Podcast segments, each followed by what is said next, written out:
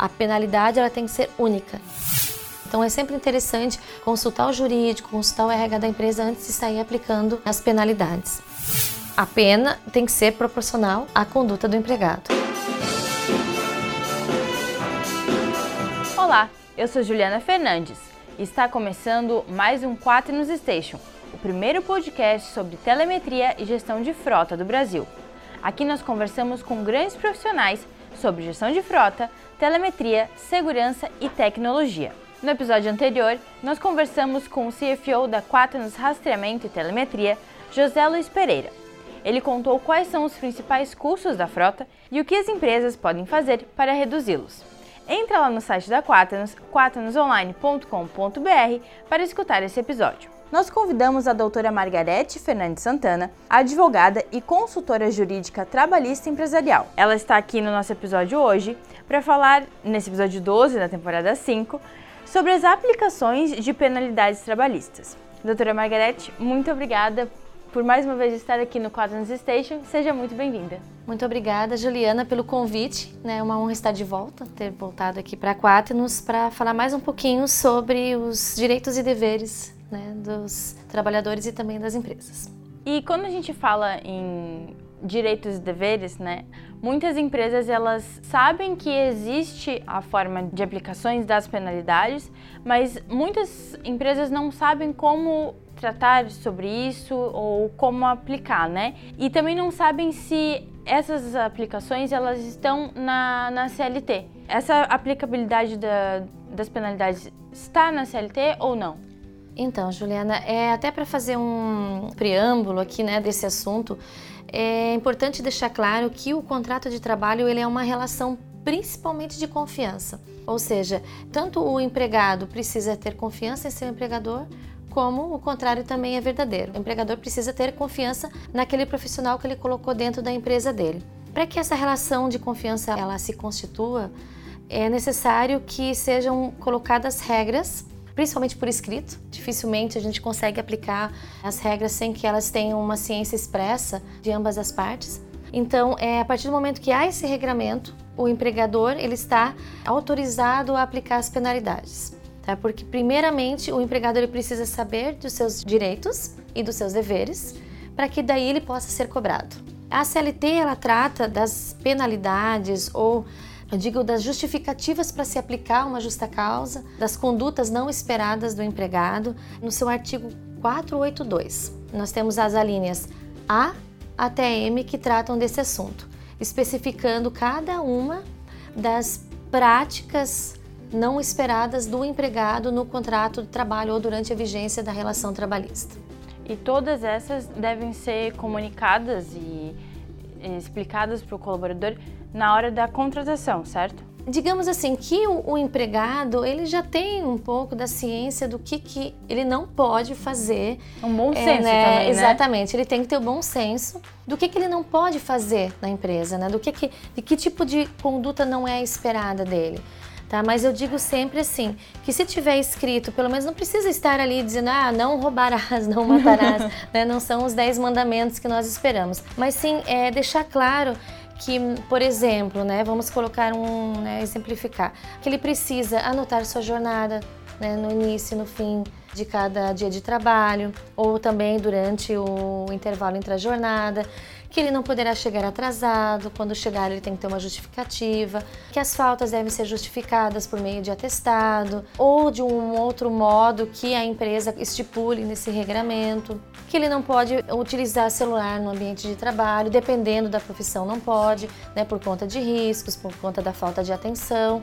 Então isso tem que estar especificado. A partir do momento que ele quebra uma daquelas regras, ali começa a autorização do gestor, né, do empregador, de aplicar uma penalidade.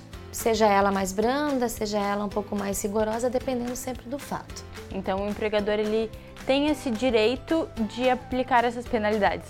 Tem esse direito e o empregado ele tem o dever de obedecer né, o que está previsto no regulamento ou, ou, até no contrato de trabalho, porque algumas empresas tratam o contrato de trabalho de uma forma muito específica, trazendo todas as possibilidades tanto de desconto salarial, de aplicação de penalidade, enfim, né, deixa redondinho.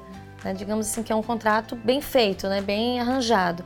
Outras já fazem aquele, digamos, aquele contrato mais de papelaria, pouco menos específico, mas tratam de uma forma muito detalhada num regulamento interno, né? que é entregue para o empregado sempre que ele a maioria das empresas trata isso já naquele é, evento de integração, né? Quando dá admissão. Inicial, né? Exatamente, já entrega o regulamento. Olha, você tem esses direitos, porém você também tem esses deveres, né? E ali o empregado ele dá a sua ciência expressa, que é muito importante para que depois ele não venha alegar desconhecimento. Eu não sabia. Então ele tem que ter essa ciência expressa do que, que é esperado dele, não só o que, que ele espera da empresa, né? Mas sim o que, que, também é esperado dele. É muito importante que ele leia isso, né? Porque Exatamente. tem muita gente que só, ah, tem mais de duas páginas, não vou ler só assim no final. Isso. Tem que ler todas as linhas que estão ali. É, eu sempre oriento as empresas, quando forem fazer a integração, que tentem detalhar isso, que façam uma palestra específica, até de uma forma mais lúdica, para que os empregados eles tenham esse entendimento e que isso seja ressaltado sempre. Eu sempre digo que a ciência do empregado, do que lhe compete, é muito mais importante do que ficar penalizando. Porque se ele tem ciência, né, ele só vai descumprir se realmente ele não está com boa vontade, digamos, né, de continuar a relação de trabalho. E quais são as formas dessas penalidades? As penalidades que podem ser aplicadas né, no, no âmbito do contrato de trabalho é a advertência, que pode ser tanto verbal como expressa, como por escrito. Eu digo assim que a advertência verbal ela vem primeiro para orientar, dizer para o empregado que ele violou uma das regras da empresa e que, portanto, ele estava sendo advertido. Essa advertência ela não costuma ficar escrita em lugar algum, porém eu sempre aconselho deixar informado, declarado em um, uma ficha funcional ou até em algo interno da empresa para que ela possa relembrar que aquele empregado já foi penalizado alguma vez ou já foi orientado da sua conduta.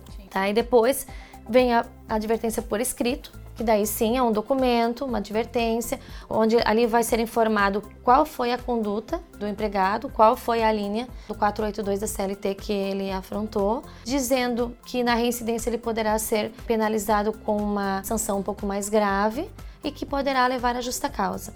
Tá? Essa é a advertência por escrito. Depois nós temos a suspensão. A suspensão é um pouco mais gravosa, vem antes da justa causa o empregado ele é convidado né, a não comparecer, eu digo dessa forma, a não comparecer na empresa por um determinado período que será estipulado pelo empregador, sempre de acordo com a conduta. Não existe um regramento. Ah, você fez isso, então você vai ter um dia. Você fez aquilo, você vai ter dois dias. Não. Isso depende da conduta dele, né, da conduta do empregado. Então, digamos, vamos exemplificar o empregado, um consultor de vendas, um, e tinha um determinado trajeto e um roteiro de visitas. Mas ele resolveu naquele dia lindo de sol, calor, ao invés de ir lá e fazer esse trajeto de visitar seus clientes e contribuir para a empresa, não, ele saiu com o carro da empresa e foi à praia tomar um, um sol. Exatamente, voltou e disse que não deu tempo de cumprir né, de cumprir o horário. Só que a empresa, munida de um bom sistema de rastreamento, verificou que esse empregado não estava na sua rota.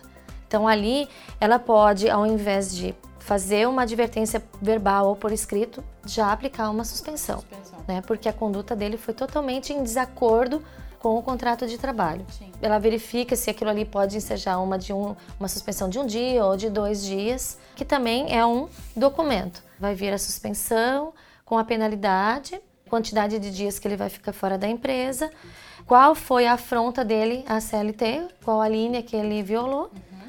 e também já advertindo ele que da próxima vez pode vir uma justa causa.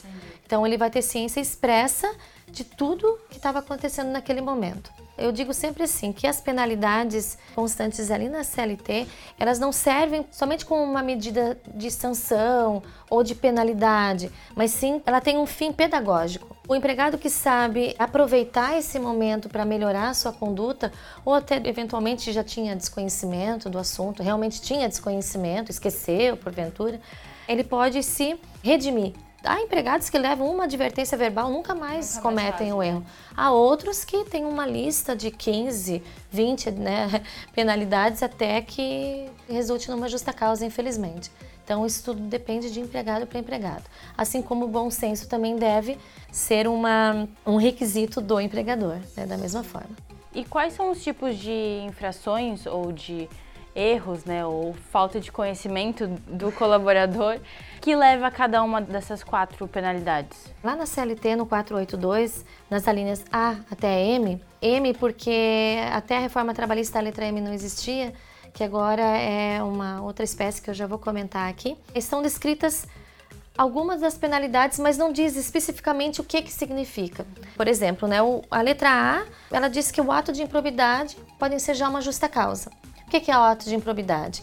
É qualquer ato que é, esteja em desacordo com o contrato de trabalho e também está relacionado a um ato desonesto do empregado. Ah, mas improbidade é só furto, só roubo? Não. Pode ser uma adulteração de atestado médico, pode ser apropriação indébita, falsificação de assinatura. Existem várias condutas que podem estar englobadas nesse ato de improbidade. Sim. O ato de improbidade, nós sempre dizemos assim que dependendo do caso, como um furto, apropriação indébita, ela costuma vir já com uma justa causa atrelada, porque é uma quebra de confiança grave. Não é uma chegada tardia ao trabalho, não é uma ida à praia. É um ato que quebra totalmente a confiança, os laços de confiança que são inerentes ao contrato de trabalho. Digamos que ele já está meio que atrelado. Algumas empresas preferem não dar justa causa, demitem sem justa causa, mas isso tudo depende do empregador. Nós temos aqui também, né? Então, a letra B, que é incontinência de conduta. Tá? Incontinência de conduta, ela está ligada à moralidade do empregado. Tudo a conduta dele. Então, é o assédio sexual, visualização né, de vídeos, digamos assim. Explícitos. É, isso, né? exatamente. Vamos, assim. Vamos colocar assim. Durante período o período de trabalho. Né, atos obscenos, enfim, né, qualquer tipo de insinuação mais ligada à parte sexual do empregado. Pode levar a uma suspensão ou até uma justa causa diretamente, porque aqui nós temos uma conduta grave, que é o assédio sexual, que repercute diretamente para a empresa, porque a empresa ela pode ser penalizada né, numa ação trabalhista, uma indenização por dano moral, porque ela responde pelos atos de seus prepostos. Então a empresa ela precisa fazer a verificação, né, se realmente se há uma, uma denúncia de assédio sexual, fazer uma verificação, uma investigação antes, antes de, de sair culpando exatamente, mas a partir do momento que tiver certeza, fazer o desligamento do, do empregado, isso tanto mulher como homem, né? Porque nós também temos o outro lado. Sim. O mau procedimento, que também ele está junto ali com a incontinência de conduta, que também é um comportamento irregular do empregado. Né, uso excessivo de celular, ofensa aos colegas, deixar o posto de trabalho. Ah, estava trabalhando numa máquina, resolvi sair para dar uma volta, né, fumar um cigarro. Isso também Aquela é mau procedimento. do banheiro que demora 30 minutos. É, também. também acontece, né? Então, isso aqui são condutas ligadas ao mau procedimento. Ah, mas é só isso? Não, não é só isso. Então, são várias condutas que podem levar. Então, é sempre interessante consultar o jurídico, consultar o RH da empresa antes de sair aplicando né, as penalidades. É isso que você falou, é muito importante, né? Uhum. Tem que estar sempre em apoio com o jurídico da empresa. Não, não adianta também, ah, não, eu sei que deve ser aplicado dessa forma. Isso não, mesmo. Tem que estar caminhando junto com o jurídico da empresa. Exatamente. Aí nós temos aqui a negociação. Existem algumas que já, digamos assim, caíram um pouco em desuso por conta da modernidade, né? Mas ainda, de vez em quando, ainda estão sendo usadas, que é essa negociação habitual por conta própria, tá? Ou alheia sem permissão do empregador. O que, que é isso? Olha aí, tá? É quando o empregado, sem autorização do empregador, ele exerce uma atividade concorrente, explorando o mesmo ramo de negócio, uhum. né? Digamos, é, dentro de uma loja de roupas, a empregada ela vende roupas não faz sentido, né? Sim. Então ela está exercendo uma concorrência direta. Ou até mesmo a venda de cosméticos, joias e roupas no expediente. Isso aí já caiu um pouquinho em desuso, porque a maioria das empregadas né, que fazem isso, elas já usam o bom senso, fazem né, as vendas durante os intervalos, né? Mas é, é uma atitude punível, uhum. tá? Que atrapalha o bom andamento da atividade do empregado. Então, se ele precisa ter uma atenção específica né, em uma determinada atividade, não pode ficar olhando o catálogo de, né, de cosméticos, enfim. Né, apesar de ser é altamente tentador, né? Mas existem momentos próprios Sim, exatamente. Isso, né? Então, existe também a condenação criminal do empregado transitado em julgado. O que, que é isso? Você não pode demitir um empregado preso enquanto não tiver condenação transitada julgado, ou, ou seja, é quando ele hum, ainda não estiver com uma sentença que o condene de, de determinado crime. A partir do momento que ele tem uma sentença que não tenha mais possibilidade de recursos, tá? Recurso, né, ao tribunal, né, ao STJ, enfim, Aí, nesse momento, ele poderá ser demitido. Se já tiver. Se ainda não tiver nenhuma sentença transitada em julgado, ele estiver preso, o contrato do empregado fica suspenso até que ocorra a sentença final. Então, por exemplo, se eu tenho uma frota, o meu motorista ele estava envolvido em um acidente e infelizmente acabou matando o, o pedestre ou a pessoa que estava no carro envolvido e ele for preso, eu não posso demitir esse meu colaborador enquanto não for julgado. E... Exatamente. É bem importante salientar que se o teu empregado não teve culpa, ou melhor, dolo, que é a intenção de causar o um acidente, você tem que tratar de outra forma. Tá? Porque, digamos que era um dia de chuva, ele estava dentro da velocidade permitida, por conta de uma anomalia na via, um buraco, que né, quase não temos acabou perdendo o controle do veículo e causando um acidente grave com óbito né, de terceiros. Se não for comprovado que ele teve culpa, a empresa também não pode penalizá-lo né, nesse momento. Agora, diferente seria se ele tivesse embriagado, ficasse constatado que ele estava alcoolizado na direção, né, inclusive com a comprovação pelo bafômetro. Então, sim, você poderia demiti-lo por justa causa, mas se ele estiver preso, você tem que manter o contrato dele até que ativo até ativo não, não, digo ativo é suspenso né uhum. aí você pode fazer a demissão por justa causa Entendi. tem essa regrinha né? temos ainda a desídia nas funções essa aqui é a mais comum é o que nós mais vemos nos escritórios é a desídia o que é a desídia é quando ele demonstra preguiça, má vontade de exercer suas atividades. Isso comporta também as faltas, faltas injustificadas, atrasos, abandono de posto também. Saiu para dar uma volta, voltou dali a duas horas e deixou tudo abandonado. Uhum. Essa é a desídia. Ou uma produção abaixo do esperado. Digamos que o empregado tem uma meta a ser cumprida e ele não está cumprindo essa meta. Depois de várias conversas, foi verificado que não se trata de uma dificuldade dele, mas sim né, de má vontade de, de exercer suas atividades. Então, aí vem a desídia. Embriaguez habitual ou em serviço.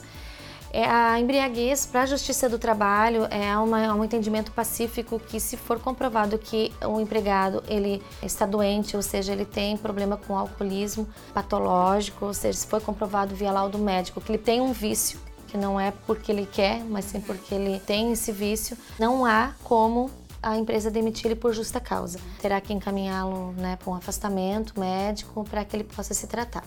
Agora, aquele empregado que aparece no sábado de manhã para trabalhar, totalmente embriagado, porque a festa foi boa na uhum, sexta-feira. Aquela ressaca. É, assim, né? né?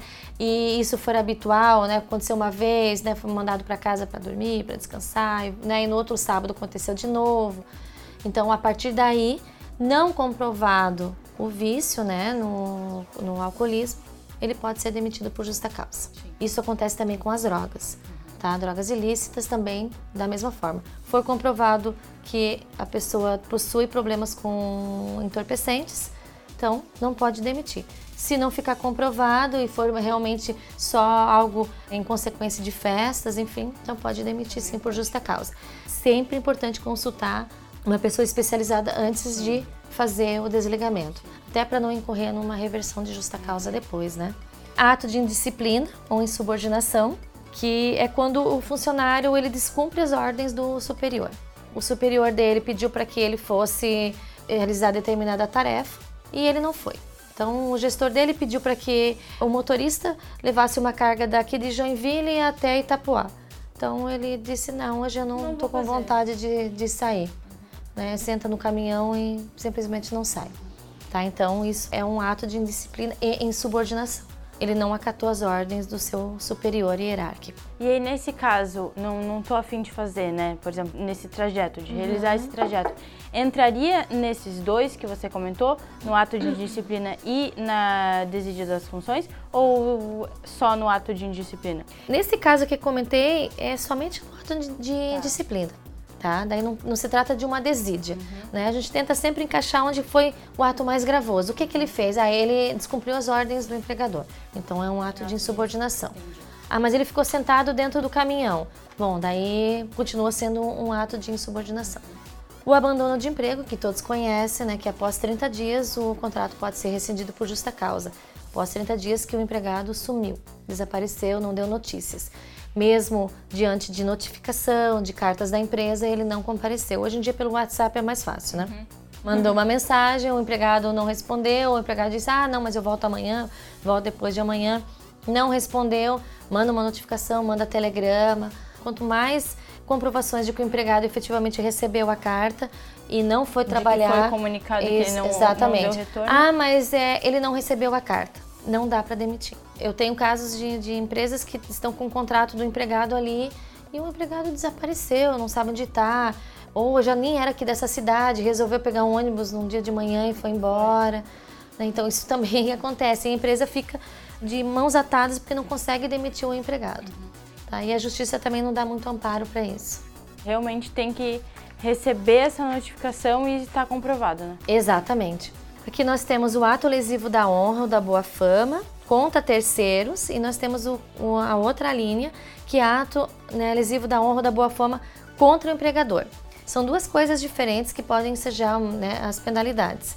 Uma é contra terceiros, digamos que o atendente aqui da Quaternos resolveu ser indisciplinado ou ser mal educado com o cliente ou com o fornecedor, né? E a, e a empresa é, teve um prejuízo é, em relação a essa a esse ato do empregado. Aqui cabe uma penalidade sim. Tá? Não digo uma justa causa direta, mas aqui a gente pode aplicar advertência e de repente até uma suspensão. E o ato lesivo contra o empregador é contra o próprio empregador mesmo. Né? Então ele chegou aqui, o empregado resolveu, é, fez xingamentos, desacatou né, o seu empregador de uma forma explícita, escancarada. Então temos aqui também mais um motivo. É, inclusive, nesses casos aqui, estão enquadradas as ofensas físicas também, né? Uma agressão. Quando a agressão é muito grave, ali a gente já pode colocar uma justa causa. Sim. Digamos, ah, desferiu um soco no chefe, porque aquele dia estava chateado. Como, não como tem como defender, continuar. Defender num colega, pessoa, né? Ou até num cliente, né? O cliente veio aqui, fez uma reclamação do atendimento e ele estava nervoso e acabou. Então, também. Essas particularidades, elas precisam ser avaliadas sempre bem, de uma forma bem minuciosa para que possa ser aplicada a medida correta. Sim. Essa prática constante de jogos de azar, que é o jogo do bicho, jogo de carta, né? Jogo de truco, enfim, Sim. né? No ambiente de trabalho, isso eu, particularmente, nunca vi. Como eu disse, algumas coisas acabam caindo em desuso, né? Então ninguém vai ficar jogando baralho, né? Ou aquele truco durante a jornada de trabalho. O jogo do bicho, uhum. né? Que é uma contravenção. Mas é, mas está lá, né? mas está lá na CLT. Então, se acontecer, uhum. pode aplicar a penalidade. E agora a letra M, inserida aqui pela reforma trabalhista, que é a perda da habilitação dos requisitos da profissão. Como, por exemplo, o motorista que perdeu a CNH por dolo. Ele dirigiu embriagado, ele provocou um acidente, direção perigosa. perigosa, e aí ele perdeu a habilitação. Então ele pode ser demitido por justa causa. Como é um requisito novo, ainda não temos né, ciência de como a Justiça do Trabalho está agindo em relação a isso porque vai ter que ter comprovação de dolo, que realmente ele teve a intenção, por isso que ele perdeu. Ah, não, ele perdeu, perdeu a, a CNH porque ele não passou no teste de, de visão, vamos colocar assim. Esse empregado ele merece ser demitido por justa causa? Não, né? Então tem que ser avaliado aqui o. Sempre né, dosar, né? né? É, dosado. Mas é, já tô sentindo que é, logo vou ter nas mãos esse tipo de penalidade. Então essas aqui são então as condutas que estão lá na CLT. Uhum. Mas como eu digo assim que há muita criatividade no mercado, então sempre condutas novas estão surgindo. então sempre é interessante avaliar, sempre procurar o RH, o jurídico, para que o gestor possa se munir de informações corretas para poder aplicar a penalidade de forma a não ter nenhum tipo de consequência futura, né? principalmente né, com uma repressão na justiça do trabalho. E depois que é feita essa análise, qual penalidade vai ser aplicada, né, uhum. conforme a conduta ocorreu, como que essa penalidade ela tem que ser aplicada? O gestor ou o diretor tem que chamar o colaborador no canto, tem que ter uma outra pessoa para como forma de testemunha? Como que deve ser feito isso? Então, a aplicação das penalidades, eu sempre digo que deve ser um ato particular entre o gestor e o seu subordinado e o empregado. Então, chama o empregado num cantinho ou numa sala, conversa, explica o que aconteceu e aplica a penalidade. O empregador ele só vai chamar as testemunhas se houver uma recusa do empregado em assinar a penalidade, quando ela for por escrito. Tá? Então, para que não ocorra nenhum constrangimento, até que possa resultar numa indenização por dano moral, é sempre chamar num canto, sem alarde, até mesmo a justa causa. A justa causa também tem que ser aplicada de forma a não constranger o empregado, de uma forma em particular, ou leva até o RH, que é um lugar um pouco mais fechado e reservado, diferente, digamos assim, uma fábrica onde todos os empregados estão né, no mesmo ambiente, então não tem como chamar num canto, porque até vai criar uma certa curiosidade, né? né? Então, se não tem um lugar reservado, leva até o RH para que isso possa ser feito de uma forma reservada, né? Para que não tenha constrangimento. E nessa questão ali da aplicação com alguém do lado, né? Por exemplo, a testemunha, como é que isso deve ser comprovado? Todo mundo tem que assinar ou só a presença dela ali já justifica que teve uma testemunha? Como é que funciona? Então, a partir do momento que o empregado disse, olha, não quero, não aceito, não, eu não reconheço essa falta cometida, não fiz, não fui eu. Tá? Então, eu não vou assinar porque eu não reconheço. Então, o gestor ele chama duas pessoas, pode ser do mesmo ambiente, né, da mesma hierarquia, um outro um pouco maior, para assinar. A mesma hierarquia que o, o, gestor, no caso, ou que o colaborador? Que o colaborador ah, também. Okay. Por que, que eu falo isso? Né? É uma orientação que eu sempre dou. Para que o empregado ele não diga lá na Justiça de Trabalho, ah, não, mas as testemunhas são dois gestores, tem cargo de confiança né, da empresa. Então, não, não tem validade. Então, eu sempre digo, traz uma pessoa do próprio ambiente de trabalho ou até do RH né, e traz um, um outro gestor para assinar a penalidade. Sem assinatura das testemunhas, o ato ele não é válido. Então tem que ter. Né? Às vezes o empregado já sai correndo, andando, principalmente numa suspensão, né? já sai da empresa enfurecido, chateado. Então você lê para as testemunhas, oh, aconteceu isso, isso, aquilo, e elas assinam. E isso tem que ser realmente feito na hora, né? Exatamente. Não dá para ser feito depois. Não, não. Acho que você até vai chegar lá. A justa causa, a aplicação das penalidades, não só a justa causa, ela possui uns elementos bem básicos que precisam ser seguidos para que tenham validade. Primeiro é a imediatidade. Ficou sabendo do ato, penaliza. Não deixa passar um dia, dois dias, pensar melhor e depois vai lá e aplica. Não. O empregado saiu, foi para a praia, amanhã voltou com o carro, aplica na hora. Então, a partir do momento que tem ciência do ato faltoso, o empregador age. Senão nós chamamos de perdão tácito, ou seja, está perdoado, então tu não pode mais aplicar nenhuma penalidade, não fica nem no histórico do empregado isso, tá? Você perdoou. Sim. Um outro elemento é a proporcionalidade. A pena tem que ser proporcional à conduta do empregado. Então você não pode aplicar uma suspensão de dois dias porque o empregado chegou atrasado 15 minutos. Coloco isso como exemplo. O gestor ele precisa dosar, ele precisa ter esse bom senso para que ele não seja rigoroso demais com o empregado. E também não muito leve demais com determinadas E também não né? muito leve, porque senão a, acaba virando uma uma recorrência, porque o empregado sabe que a penalidade máxima que ele vai ter vai ser uma advertência e nunca uma suspensão. Porque sempre vai ser abrandado, colocado panos quentes pelo gestor. E nessa questão das aplicações, tem um limite para advertência verbal, advertência por escrito, suspensão. Quantas vezes, por exemplo, eu posso receber uma advertência verbal até chegar na escrita ou na suspensão, por exemplo? Tem um limite para isso? Não tem limites. Não tem como ter um exagero e também não tem como ser pouco demais, porque senão não cria histórico. Então, a empresa ela precisa criar, porque isso não está na lei, né? não está escrito, tá? É um procedimento. Então a empresa ela tem que criar um regramento. Algumas empresas que colocam isso lá no regulamento interno já. Ah, digamos, primeira penalidade, uma advertência verbal, né? Segunda penalidade, uma advertência por escrito, mais uma advertência por escrito de novo, umas três advertências, mais umas três suspensões e já manda embora. Eu acho temerário fazer isso. As justas causas que não revertem na justiça do trabalho são aquelas com um histórico gigantesco. Ah, mas eu sou obrigada a ficar com um empregado desidioso que falta injustificadamente várias vezes? Não, não é obrigado.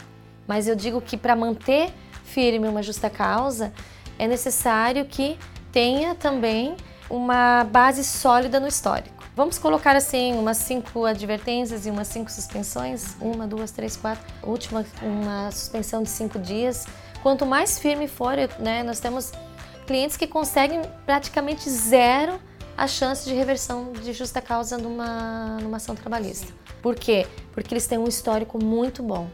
Tá? De até 11 penalidades, e aí sim, ah não, então agora já chega, então agora pra você vai embora. mostrar, foi feito isso, isso, isso, isso. isso e não e... reverte, tá? Não reverte. Porque a Justiça do Trabalho, ela reverte se ela verificar que teve excesso de rigor, que a conduta né, não foi compatível com a penalidade aplicada.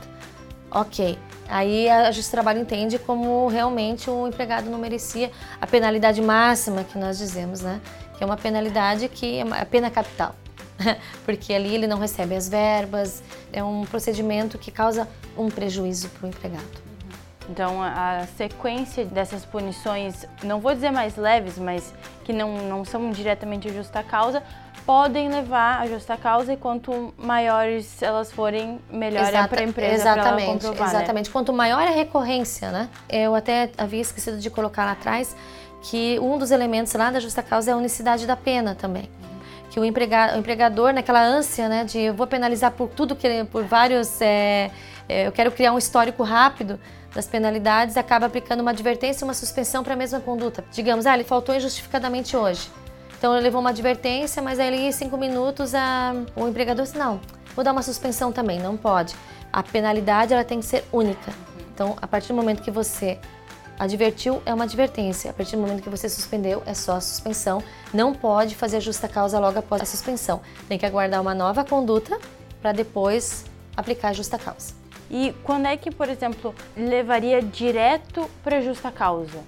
Tem que ser assim, aquela conduta muito, mas muito inadequada para direto para justa causa, porque daí não vai ter essa sequência de provas, né, para Exatamente. Quando a conduta é única e ela já leva a justa causa, ela tem que ficar muito bem comprovada.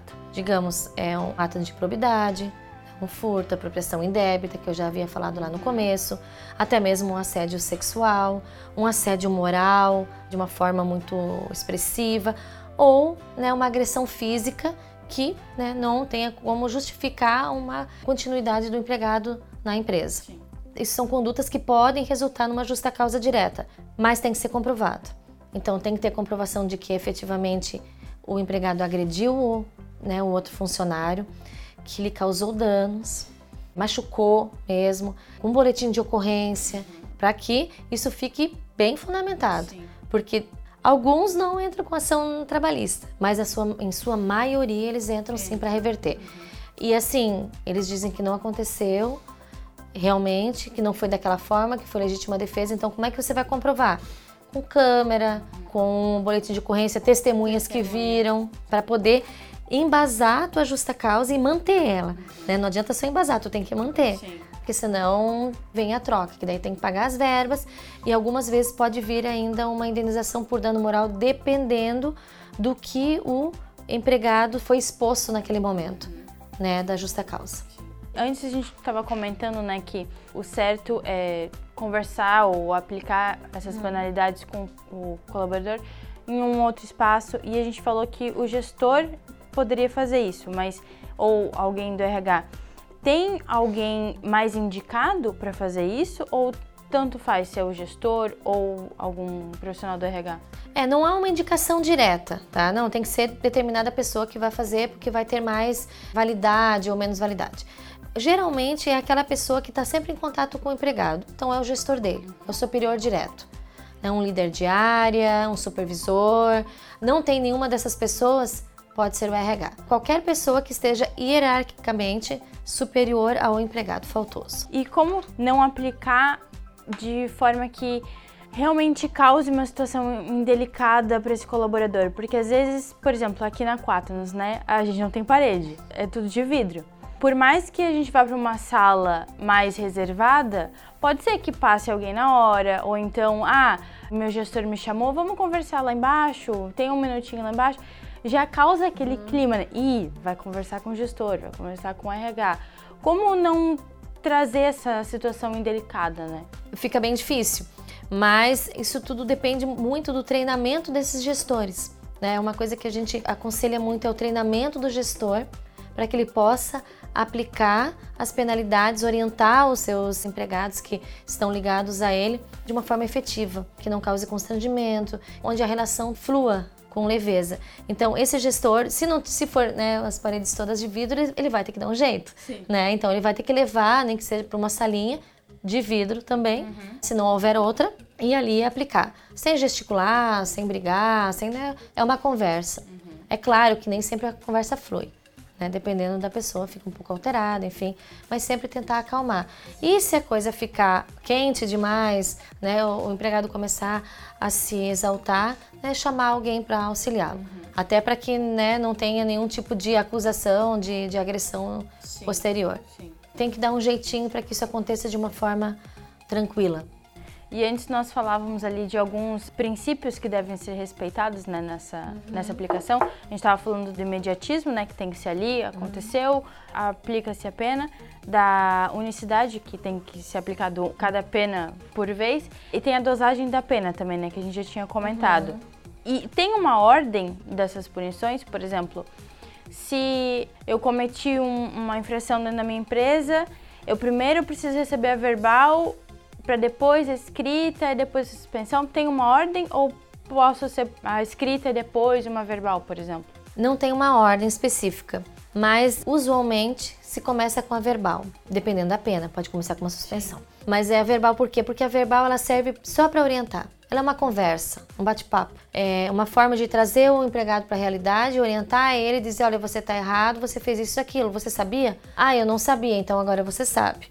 Ah, eu já sabia, mas eu esqueci. Então, agora você está tá, ciente, é, tá ciente de que... de que você não pode fazer mais. Da próxima vem uma escrita.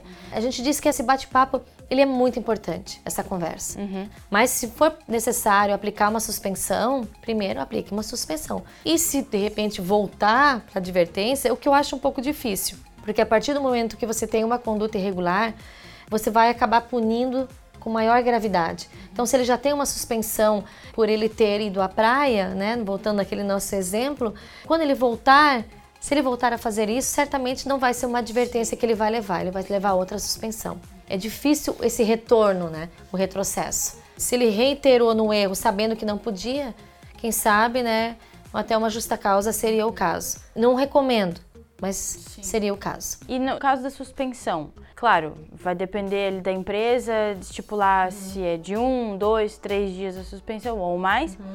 Mas nesse período que o colaborador está fora, como é que fica a questão do pagamento? Ele é pago por esses dias não trabalhados? Não, não, não é pago não. Ele sofre um prejuízo no salário dele. Então ele não, não está de férias né, em casa, não é uma licença remunerada.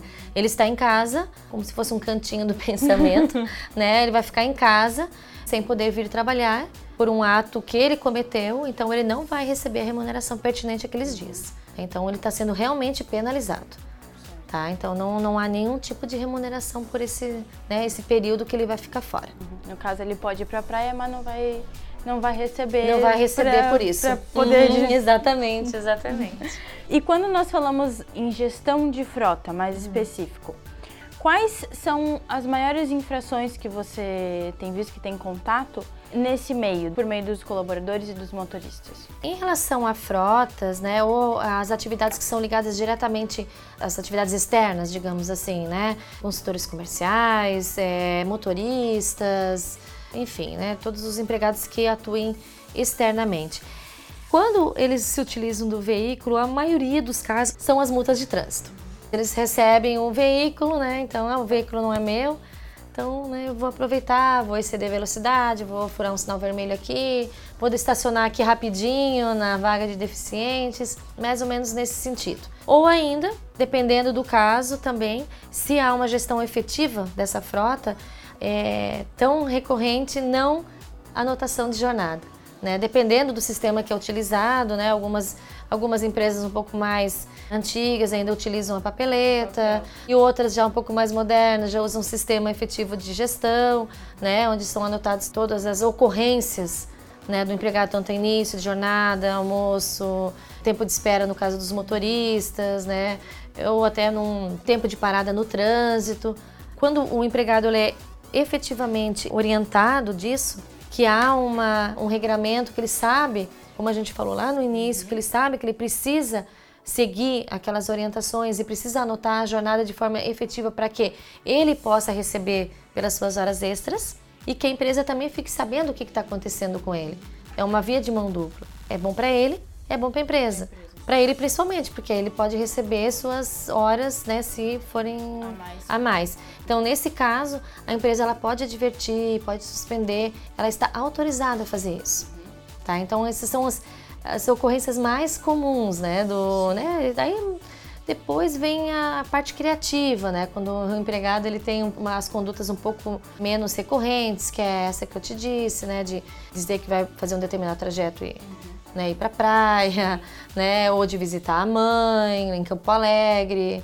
É mais ou menos essas, essas, é, essas ocorrências. O que a gente tem visto muito aqui na Quatnos, que às vezes chegam alguns clientes aqui, o colaborador ele pode estar fazendo o cronograma ali das entregas, vai visitar um cliente ou não, mas esse meio tempo deu uma carona para alguém que não deveria dar. Então, isso também. Isso também. É uma das infrações. Né? Isso, né? isso são é, orientações expressas é, em regulamentos, principalmente de motoristas, né, de empresas de logística, enfim, que no regulamento consta a vedação expressa de que o empregado não pode dar carona para ninguém, para sua segurança, é, principalmente, né, dar carona para um e também porque não é, né, a empresa não pode ser responsável de repente até por um acidente que venha machucar as duas pessoas, né? Então o carro da empresa é para trabalhar e não para carona. Né? A não ser que ele seja Uber ou seja uhum. taxista. É, o serviço dele seja exatamente esse, ele né? seja ligado a isso, né? Mas senão, não. Tá? Então é uma conduta também que pode se dar como exemplo, que poderia, na primeira vez, se ele não tivesse todo o conhecimento, né, aplicar uma advertência verbal e na segunda já começar com a expressa e também com a suspensão. Não seria um motivo é, suficiente, talvez, para uma suspensão direta. Mas né, começar com uma, as penalidades um pouco mais brandas e depois já partir para as mais severas. E quando que aplicar essas penalidades, elas, eu não sei também se isso é possível, mas isso possa ser feito em questão econômica, de aplicar uma multa em dinheiro, por exemplo, na redução do salário, isso pode ser feito ou não? De forma nenhuma. No salário do empregado ninguém mexe. então, assim, qualquer tipo de, de desconto no salário, aplicação de multa nem pensar, tá? Isso não, não, nem, não, não é possível. Mas principalmente desconto em salário. Algumas empresas descontam de salário a multa que o empregado sofreu. Ok, até pode, mas há requisitos para isso. Quais são? Tem que estar expresso no contrato de trabalho ou no regulamento interno. autorização em convenção coletiva e acordo coletivo, melhor ainda, se puder também ter essa previsão, fica mais seguro. E o empregado ele tem que autorizar o desconto. Tem mais um requisito. Tem que ser comprovado que ele teve dolo. Ah, mas como que eu comprovo isso? Que ele agiu com intenção de provocar aquela multa ou que assumiu o risco. Ah, mas eu não tive culpa porque eu passei no sinal vermelho. Não, daí você teve sim. Ah, mas eu não tive culpa porque eu estacionei na, na vaga de deficientes. Teve. teve. sim. E teve porque você viu que era. Então você teve essa intenção de estacionar ali. Você teve a intenção de furar o sinal vermelho. Então, isso é a avaliação que você tem. Outra coisa que é importante ter é um termo que nós chamamos, tá?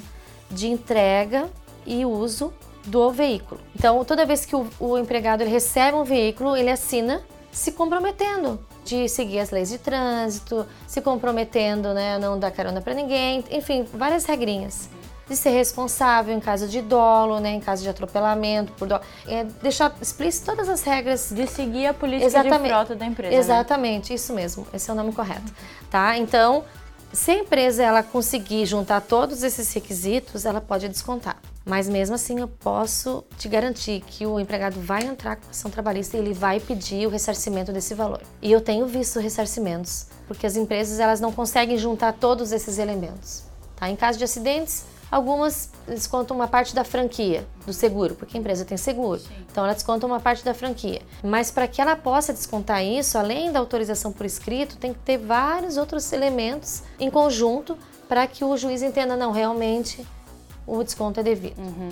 Né? É, nesse caso, se não tivesse todas as provas, a empresa teria que pagar a multa ou Exatamente. esse desconto e mais ainda o dano moral, né? Porque ele ainda provavelmente.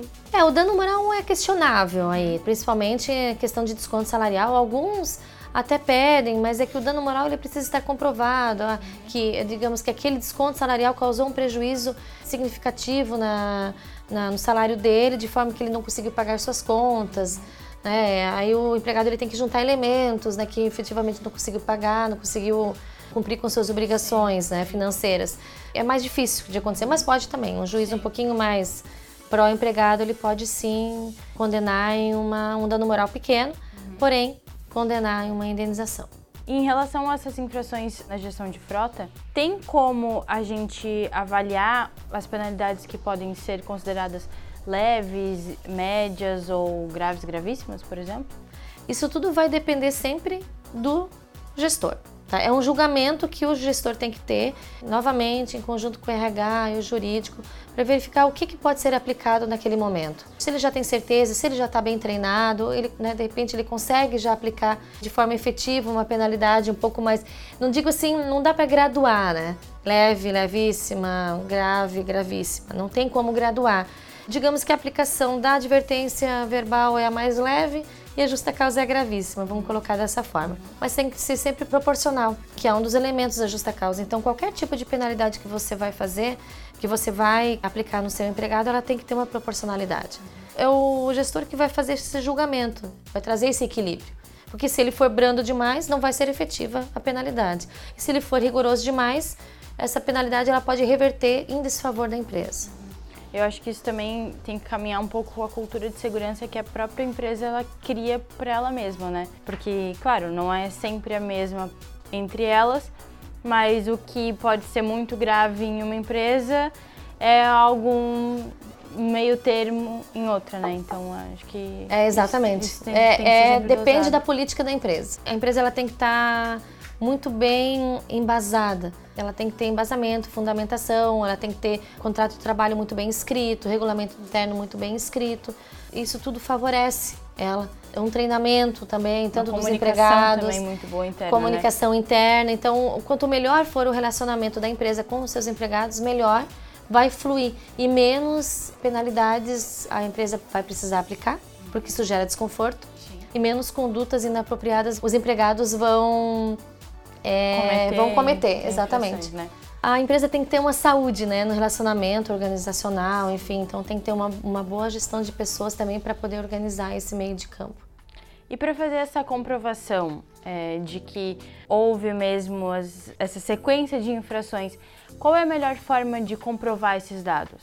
A comprovação por meio de documentos ela é muito efetiva, ela é mais efetiva do que a comprovação por meio de testemunhas. É que a testemunha, ela fica nervosa, ela pode esquecer algo, ela pode ficar intimidada com o juiz e acabar não respondendo nada, ficar muda, ou dizer que não lembra, não recordo, não recordo, não recordo. É, isso acontece. Então, se a empresa tiver uma boa documentação de tudo que acontece, digamos, vamos exemplificar na gestão de frotas. Como é que ela vai comprovar que o empregado não anotou a sua jornada de trabalho? Com as papeletas, ok. Mas as papeletas, se o empregado não, não, não devolver as papeletas assinadas? E se ele jogar fora? Isso se acontece? pela janela, se, é, se molhar numa é. enchente, é. caiu tudo dentro da água. Então, para que isso seja é, efetivo, é muito interessante né, e aconselhável que tenha um, uma gestão, tanto da jornada como dos trajetos, enfim, por meio de um sistema efetivo. Ou seja, o empregado colocou ali uma informação, aquilo já vai para um banco de dados e ali fica guardado para sempre, sem é, o risco de se perder no tempo ou de ficar à mercê né, do comportamento do empregado. Tá? Então, a maioria, uma grande parte das empresas, há um tempo atrás, né, no passado, é, ainda acontece, elas sofrem com a ausência de documentos hábeis para comprovar qualquer tipo de conduta do empregado. Multa é fácil de comprovar, né? A multa chega na empresa e a empresa né, ela consegue comprovar que houve um ato de indisciplina, né? Mas às vezes não consegue comprovar qual foi o motorista. Exatamente, né? é, esse é um né? outro ponto, né? Então essa é uma outra importância. Assim, quando a empresa ela possui uma frota muito grande, não precisa nem ser muito grande, né? Tem Mas que tem o compartilhamento é, do veículo. Exatamente, né? Que um, um, funcionário usa e deixa o carro na garagem, já vem outro e usa. Então, o que, que a empresa precisa ter? Ela precisa identificar qual funcionário está usando aquele carro naquele determinado momento, porque a placa é igual. Né? A não ser que o condutor ele venha a ser notificado diretamente pela autoridade. Né? O policial chegou com um bloquinho, pegou os documentos, uhum. enfim, aí é diferente. Mas nem sempre isso acontece, né? Digamos que os guardinhas eles costumam ficar de, atrás de um poste, assim, né? Só nota a placa é, exatamente. Aí a dificuldade, né, de conseguir comprovar. Então, se tiver uma gestão efetiva, eficiente, né, da frota, dos funcionários que estão utilizando daqueles veículos, fica muito mais fácil a comprovação em juízo. Quanto mais documentos para fundamentar a defesa, mais fácil fica a elaboração, né, pelo jurídico e também mais fácil a comprovação do direito da empresa, né, em detrimento daquilo que o empregado é, entende que é de direito dele. E hoje a tecnologia ela está aí para isso, isso, né? Ela Cada vez ela evolui mais para ajudar as empresas. Hoje aqui na Quaternos a gente tem diversos casos. A gente já pegou, é, já ajudou empresas a identificar colaborador que estava utilizando o veículo no final de semana, que às vezes era para ficar uhum. estacionado na garagem, para fazer turismo com senhorinhas e dentro da van, ou então com a câmera, aquela que fica na frente do, do carro, justamente aquilo que nós estávamos comentando antes, fazendo o transporte de pessoas indevidamente. Então, o rastreamento também de saber, ah, não, ele foi para a praia, ao invés de estar na, na cidade visitando um cliente. Então, as empresas elas têm que ter também esse Sim. conhecimento de que elas podem fazer uso da tecnologia Sim, né, em seu favor, pontos, né? né? Isso é, é muito importante. Que não é só simplesmente para controlar né, a jornada, mas sim para saber o que está acontecendo, né? Para ter uma efetividade na sua, na, na sua fiscalização, né? Bom, o Quaternos Station vai ficando por aqui. Margarete, muito obrigada por mais uma vez compartilhar sua experiência e ajudar as empresas que estão escutando o nosso podcast a melhorar cada vez mais a gestão interna, a gestão viaturas, motoristas, jornada de trabalho, para cada vez diminuir essa quantidade de penalidades, né? Porque não é uma situação agradável nem para o empregador e nem para o empregado. E para melhorar também a, a imagem também da empresa, porque isso interfere bastante. Né? Interfere sim. Eu que agradeço, né, por ter sido novamente convidada, né, para esse momento. Eu já estou ficando viciada, eu confesso. Quero mais. e é sempre salutar deixar claro que uma empresa que orienta, que fiscaliza o seu empregado, ela consegue ter uma boa gestão do seu negócio, né, da sua, do seu ramo de atividade, seja qual for, né? Principalmente esse tipo, como você disse, né, as penalidades, enfim, elas não devem ser recorrentes, né? Ela, a empresa ela tem que orientar de forma, treinar, orientar de forma que as penalidades elas não sejam aplicadas, que elas consigam ter uma boa gestão desse relacionamento com o empregado e que isso aqui seja apenas uma exceção e não uma regra. Extremos, Exatamente, né? uma exceção e não uma regra, porque senão a empresa ela fica engessada e acaba não o relacionamento de empregado e empregador fica engessado, né? Criando um mau relacionamento, a empresa também não consegue alavancar, né, com crescer, isso. Né? Exatamente. É. Tá bom? Muito obrigada. Muito obrigada.